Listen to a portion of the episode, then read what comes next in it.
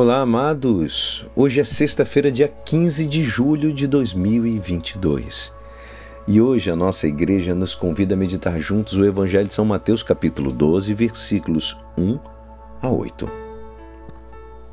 Naquele tempo, Jesus passou no meio de uma plantação num dia de sábado. Seus discípulos tinham fome e começaram a apanhar espigas para comer.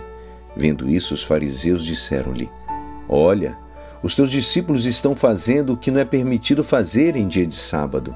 Jesus respondeu-lhes: Nunca lestes o que fez Davi quando ele e seus companheiros sentiram fome? Como entrou na casa de Deus e todos comeram os pães da oferenda, que nem a ele e nem aos seus companheiros era permitido comer, mas unicamente aos sacerdotes?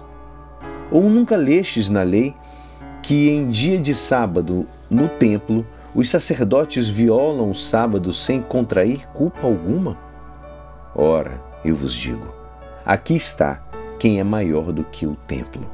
Se tivesseis compreendido o que significa, quero a misericórdia e não sacrifício, não teríeis condenado os inocentes. De fato, o Filho do Homem é o Senhor do sábado. Esta é a palavra da salvação. Amado, hoje o Senhor se aproxima do campo cultivado da sua vida para recolher frutos de sua santidade. Agora eu te faço a pergunta: Jesus encontrará caridade, amor a Deus e aos demais dentro do seu campo cultivado, do seu coração? Jesus que corrige a casuística meticulosa dos rabinos, que já se tornava meio insuportável, a lei desse descanso sabático, por acaso, terá que lhe lembrar que a ele só interessa o seu coração e a sua capacidade de amar.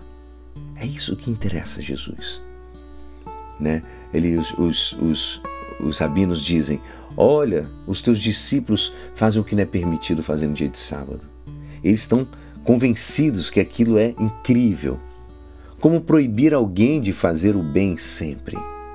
Alguma coisa deve lhe lembrar que nada o desculpa de não ajudar os, os demais.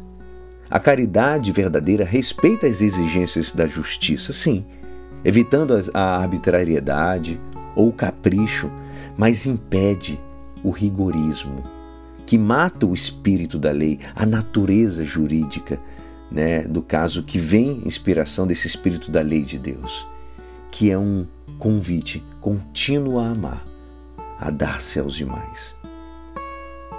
A palavra nos diz: misericórdia eu quero, não sacrifício. Repete-o muitas vezes para gravá-lo no teu coração.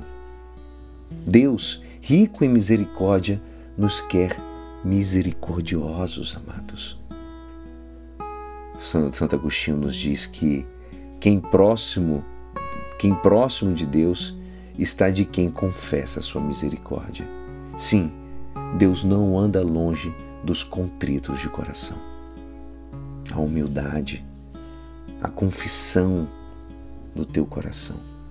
E quão longe estamos de Deus quando permitimos que o nosso coração se endureça como uma pedra. Jesus Cristo acusou os fariseus de condenar os inocentes. Grave a acusação. E você? Você se interessa de verdade pelas coisas dos outros? O julgas com carinho, com simpatia, como quem julga um amigo ou um irmão? De verdade? Procure não perder o norte de sua vida, amado.